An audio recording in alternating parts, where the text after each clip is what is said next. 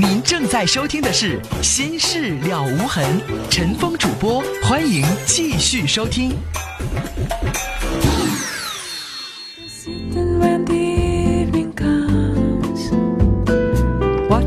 好的，那么广告之后，欢迎您继续来收听我们的节目。刚刚啊，在上半程的节目当中，我们接的这两个电话都够一说了。我们来看看听友的评论的信息。幺七四零的听众说：“我也是一个比较传统的女孩，我处的对象也像第一个女孩一样，也提过这种条件，但我没答应。他总是想发生那种事儿。”他说：“我不知道该怎么办了，我才二十岁，难道都这样吗？”刚才这个女孩，我已经支持她了，继续坚持。谁说非得都这样了？女孩子们别惯着男人，他要求，他说了，你用爱的表现来证明你爱我，然后你就跟他上床，别惯他这种毛病，越惯着这种风气，他就会越盛。六幺八六的听众这条短信明显是比较有什么呢？就已经看得开了。他说。有一些事情别较真儿了。二十岁过后，现在的男女找处男处女是不好找了。二幺四八的听众说：“我觉得刚才那个女孩，他们两个人不能够再继续下去。”三八五三的听众说：“我倒觉得女孩应该继续下去，但是你可以保留，不一定非得跟他迎合他发生那种关系。爱你的话可以保持，而且我觉得这个男孩有的地方是实诚的，也不容易。”八七六八的听众说：“这样单纯的女孩应该在计划结婚一年左右的时候处对象，不然太容易跟人家上当。”六八七九的听众说：“今年啊，今天是我结婚十周年的日子，我想对老婆说一声，这些年你辛苦了，我们都是您的忠实的听众，每一天有您的声音相伴，谢谢，祝你们幸福。”八四八五的听众说：“我听到。”刚才的这件事情，老先生的事情实在听不下去了。他说：“这位大爷的老伴儿真有点不要脸了，让他赶快打着车，今天晚上就让他滚得了。”六四八八的听众说：“我受不了了，这个老先生怎么都不听主持人说话呢？您要是还是一个男人，有点男子气概，赶快跟他分吧，这不要任何的犹豫，替儿女着着想也得分。”二幺四八的听众说：“这老先生的后老伴儿太过火了吧？”凡是忍让，但如此情况散伙吧，没法忍。二七六七的听众说：“制服就行了，咋还能往死里治呢？”老先生，赶快让他滚蛋吧！这是什么人呢？五三四二的听众说：“我听完之后都服了，老先生您有点太窝囊了。这样一个女人还不跟他离婚，那不窝囊到家了吗？欺负你们一家人呢？”您一个男人让人家女人欺负成这样，我就没话说了。八七六八的听众应该是上了年纪的人，他说：“这位老兄赶紧离婚，后老伴儿牲口都不如，我们支持你。”幺零六二的听众说：“今天是妈妈范安珍女士的生日，在这里希望母亲生日快乐，谢谢您，妈妈。”九零三三的听众说：“我是一个家有女儿的妈妈，听了刚才那个女孩的事情，有点可怕。我女儿就是一张白纸，到哪里去找处男呢？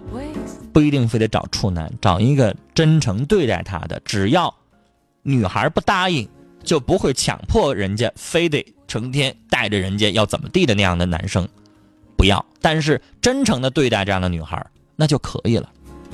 我们来接电话，接二号线，你好。”陈峰你好，郭阿姨，我看您打进来的特别早哈，没有问题，没有问题。您说，咱们这个节目都是自己家的节目，我就非常非常的愿意等啊，时间多长我都愿意等。尤其陈峰的节目，我非常喜欢。嗯，我刚才听到这个老先生来电话呀，哎呦，我内心非常非常的生气。哎呀，我气的我简直我真的我内心我真的不知道说什么好，我就感觉他这个老伴儿啊，真的是一个女人吗？人呐，活到这把岁数，真的小孩儿就十几岁小孩也知道善良两个字吧。所以说，我就感觉呀，这个姐们儿，如果她要真能在收音机旁听广播，我真诚的我得说上那么一句哈：你如果你跟你的老伴儿，如果真正是一家人，这个家庭由你俩组成，就这边这个儿子说了啊，那个把这个呃什么是是痰盂到了，还是什么到了，我感觉也不为过。毕竟你俩生活在一起，他你在做这件事情，我感觉呢，你非常方便，儿子说的有什么？他也是个小辈，你为什么要拿你他的错误跟你的爱人、跟你的老公，你俩这家是又打又闹又作又又又又干啥？我感觉这个女人呢太不善良了。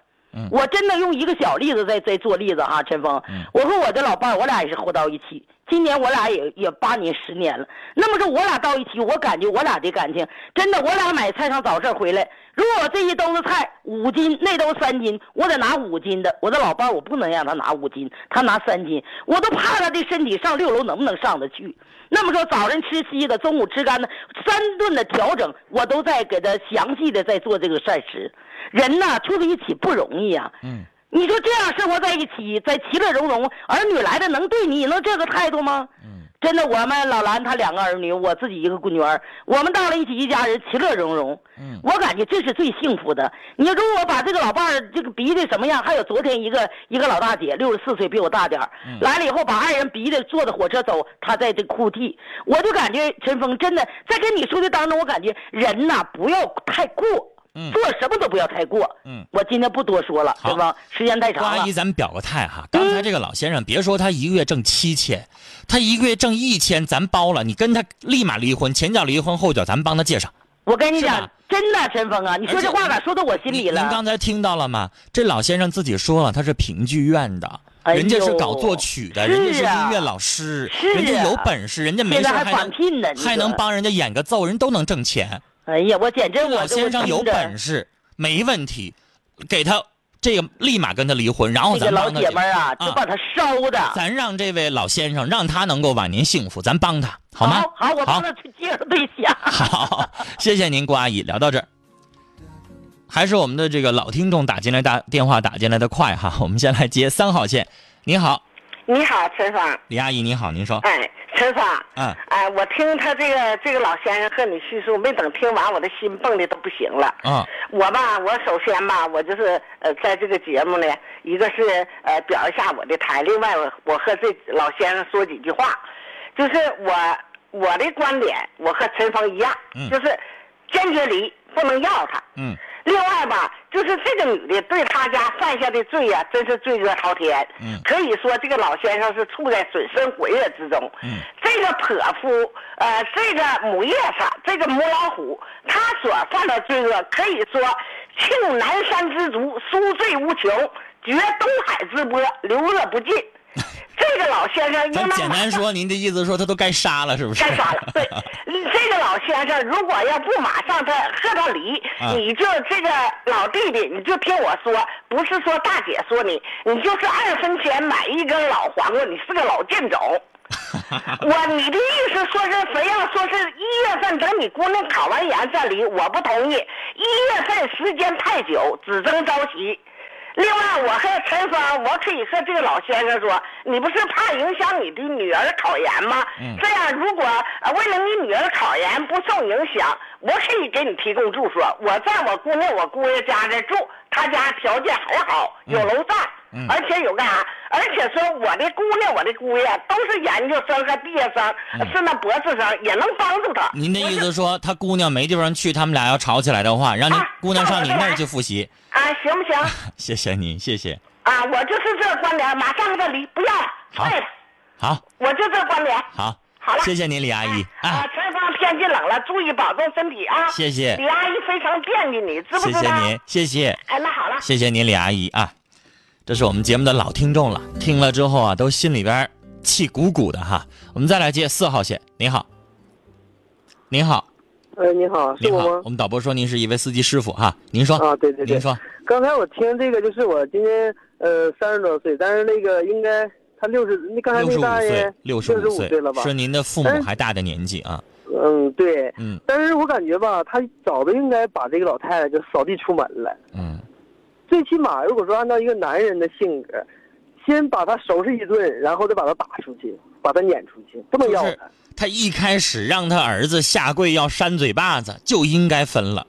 后来他一步一步发展到都已经拿鞋底儿打这个老先生了，太过分了，这还能忍吗？对，那就不应该再忍了。再一个就是说，作为老头的儿子或者是女儿，也就是站应该说。是非常孝心了，是不是？嗯，其实你看这儿子和女儿哈，儿子四十岁了，打一老太太能打不过吗？对不对？说能说不过吗？但是人家都没吱声儿如果说换做咱们是这个老头的儿子或者女儿的话，这样对咱们的父亲，咱们早就应该踢他了。就是说，虽然说你比我就是年纪大，比我虽然说呃比我辈儿大了，是我就是我继母怎么地的，但是你不能这么对我父亲呢。其实大家都懂，因为我觉得这个儿子和姑娘啊，不是说他没那个能力，不能把老太太撵走，因为刚才老先生说了，他得了一，他刚做一大手术。嗯啊是，，尽管没说是什么大手术，可能是不想跟那老太太吵起来，然后让他父亲突然又去住院或怎么样，可对，能也是为了他父亲着想，子女肯定会着想。这样这样事儿的话，也是害了他父亲。我希望这个？老父亲能够最终做一个决断，然后至于怎么去操作、怎么去做，让您的儿女帮您都没问题啊。但是他自己得下这个决心，要不然您儿子空有一腔这个愤怒，他没法发泄，是不是？好对对对，好，谢谢您，谢谢您参与节目，聊到这儿。我们来看听友的短信。哎，他说四九四九的听众这么说的，他说老年人当中也有刁蛮的呀，老先生赶快离吧，二十年的老伴儿还这样，服了，撵走吧。零九三三的听众说，让这位大爷的老伴儿啊有多远走多远，这和第一个女生的那素质相差太远了。我希望第一个女生能够幸福。九九六六九的听众说：“我是大学生，喜欢一个女孩，可是我们俩家庭差距太大，他们家很有钱，我怕他们家会有鄙夷，或者是瞧不起我，不敢去追。虽然他人很好，可是我还是顾忌，该怎么办呢？并不是每家，并不是每个有钱的家庭都那么没素质，并不是每个有钱的家庭都会瞧不起人，所以我觉得小伙儿。”先处处探探再说，干嘛没处呢？就上来就给人戴个有色眼镜呢？三六四八的听众说，这老太太太过分了，马上离婚。六九零八的听众说，您老伴儿啊太缺德，我听不下去了，赶紧离婚吧，老爷爷。三九六九的听众说，我听到这儿都快气疯了，听主持人陈峰的，赶快离婚。九幺九九的听众说。劝您离婚，寻找快乐的生活。二二三五的听众说，听那老爷爷说话说的实在是可怜。您别再在乎他了，我听您说话好像挺在乎的，再在乎也不行啊。您刚做完手术，这么严重的病，他还敢打你，再下去您命都没了。七六六八的听众说：“要是老先生和老太太曾经相濡以沫呢？要是老先生只是受不了老太太的坏脾气，但他有他其他的优点呢？您的结论会不会变化呢？不会。就算以前救过老先生的命，你现在就可以拿鞋底打吗？就算你在这个家当中付出过再大的努力、再大的艰辛，你就可以要求自己的丈夫跟自跟丈夫他自己的儿子和子孙断绝关系吗？行吗？做过再大的事儿，让人家儿子没犯多大错，让人跪下，还要扇人家嘴巴子，行吗？所以我坚定的告诉你，七六六八的听众，我想回答您的问题，非常坚定的告诉你。他做过多大的事儿，这个有过多大的功劳，也不可以现在这样去欺负这一家人。二七九三的听众要传情说：“刘月真的爱你。”署名叫江北的江龙。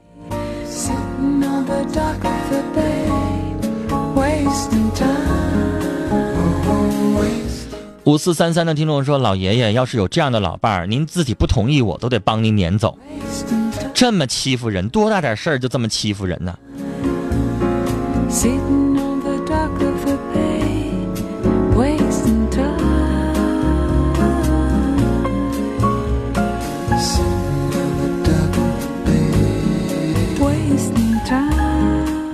六零四七的听众的短信说：“我是一名服刑的人员，我是因为我女朋友发生的这些事儿，进了监狱之后，他说他要等我。”我判了有期徒刑九年呢，您说这可能吗？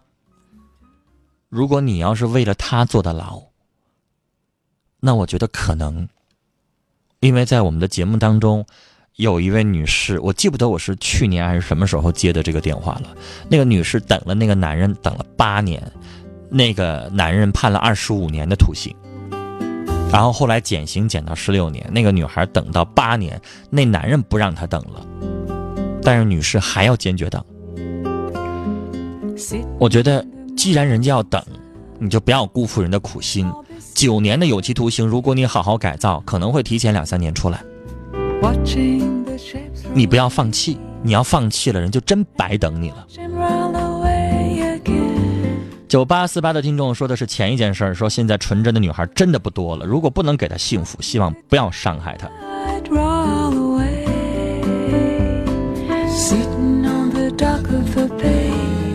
六六七零的听众，他说和老公登记结婚。一年了，我们家拿钱，我们开了个小店开始店里的生意很好，我们感情也很好。可是最近生意很淡，他开始找茬跟我打仗，对生意上也不上心。我呢，每天用心的料理家务，可是他还挑我，很委屈，该怎么办呢？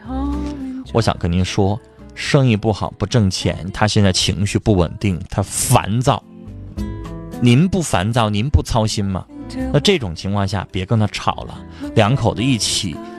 努力齐心的把生意弄好，啊，理解他。这个时候他烦也好，跟你发牢骚也好，女孩、女士，我就想哈，您自己要开的店，您自己这个店生意特别不好，你会不会跟你亲近的人爸呀、妈呀、姐呀、妹呀，有的时候发牢骚呢？脾气不顺心呢？我相信可能你也会的，理解一下吧。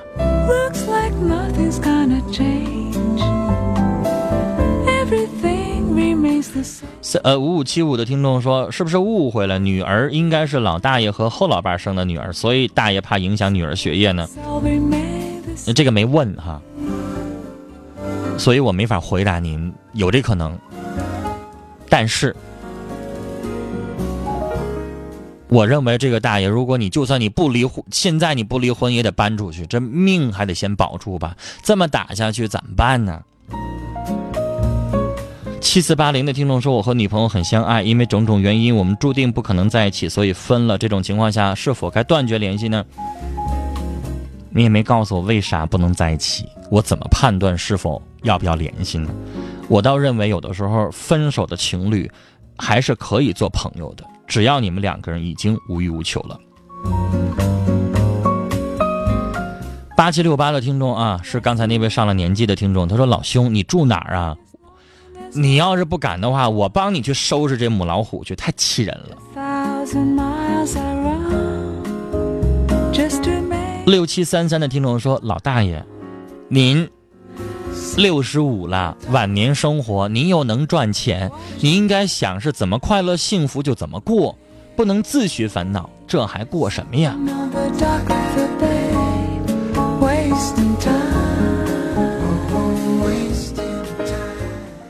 这位听众不让念尾号，他说：“我认为刚才那个老先生在老太太手里是不是有可能有短处啊？但即使有短处，还是离吧。”八九幺九的听八七幺九的听众要传情说：“永杰，我永远爱你。”八五六九的听众也是传情说：“胖小，你要好好的，希望你快乐幸福。”六幺八六的听众说：“这位老先生，听他的意思，其实还是不忍心把他赶走。那您说您是找不着女人呢？”就算是找不着，您自己过也不能受这窝囊气呀！您条件好，可以请一保姆，是不是？八零九三的听众说，想对家人说，谢谢你们给我的爱，也要感谢和我相处二百二十七天的男友给我的爱。八四九九的听友说，姐姐处了一对象，以前每天晚上回来，现在晚上都不回来了，我说了也不听，怎么办呀？让父母去管吧。你姐姐不回来了，肯定跟男友住一块儿呢呗。八七六八呃八七六八的听众说，气得我都吃救心丸了。他老伴儿真的是该打，离婚都便宜他了。坚定信心，我们支持你。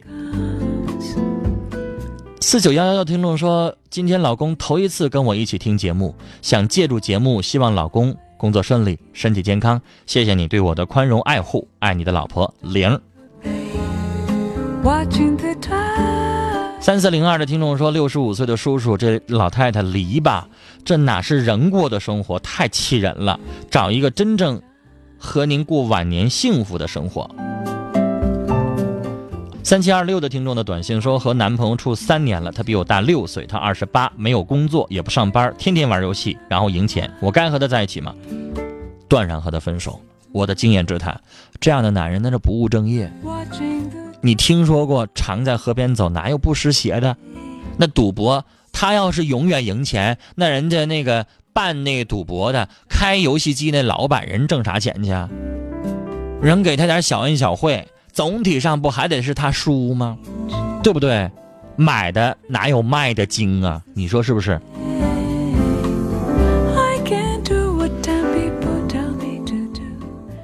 四二四九的听众应该是遇到了感情的挫折。他说：“无声的夜空，无声的夜，空寂的灵魂，是谁离弃的脚步，踏在我的心上？怪自己又一次做了爱情的俘虏。女人的心为什么那么狠？”七七幺幺的听众要传情说：“我跟老公刚有了一个宝宝，我们很期待着跟他见面，也希望他能够健康的出生长大。”五五七五的听众说一直在支持我们的节目哈，谢谢您。八幺五零的听众说和他分手一个月了，可还是忘不了他，我该怎么办？您这问题就不该问，你问问有哪个刚分手一个月的就能把对方忘了？如果你分手一个月，你马上就把对方忘了，那你就是陈世美，你就对不起人家了。那分手一年你能忘了就不错了，一个月你就着急忘，告诉你不可能。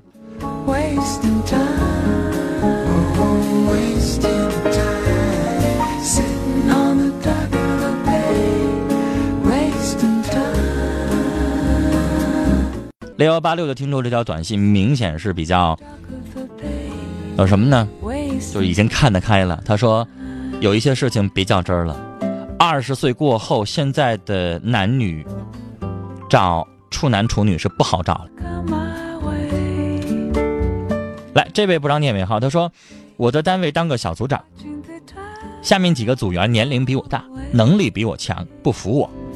我跟领导说我不当了，但职称没定呢，怕不当机会少了，而且没面子，我该怎么办呢？”我想跟您说啊，你的领导选你当组长。肯定会有他的相应的一些考虑的。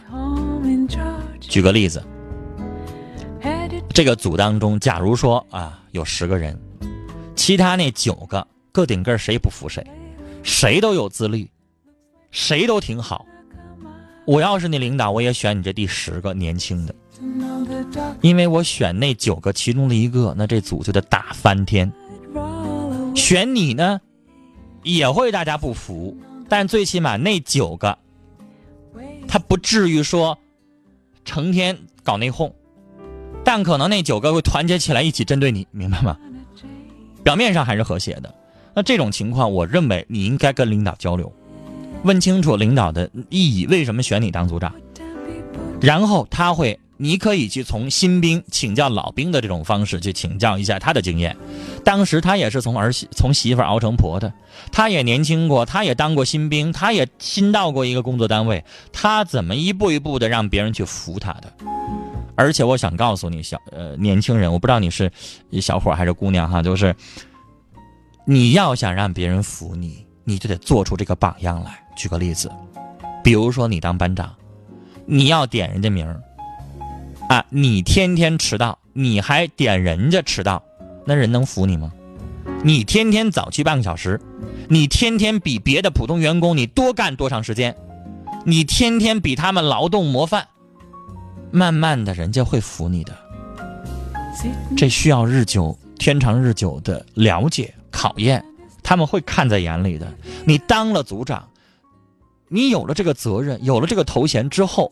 你能够得到这个组长职务给你的一些好处之后，你相应也得付出一些努力，这是相辅相成的。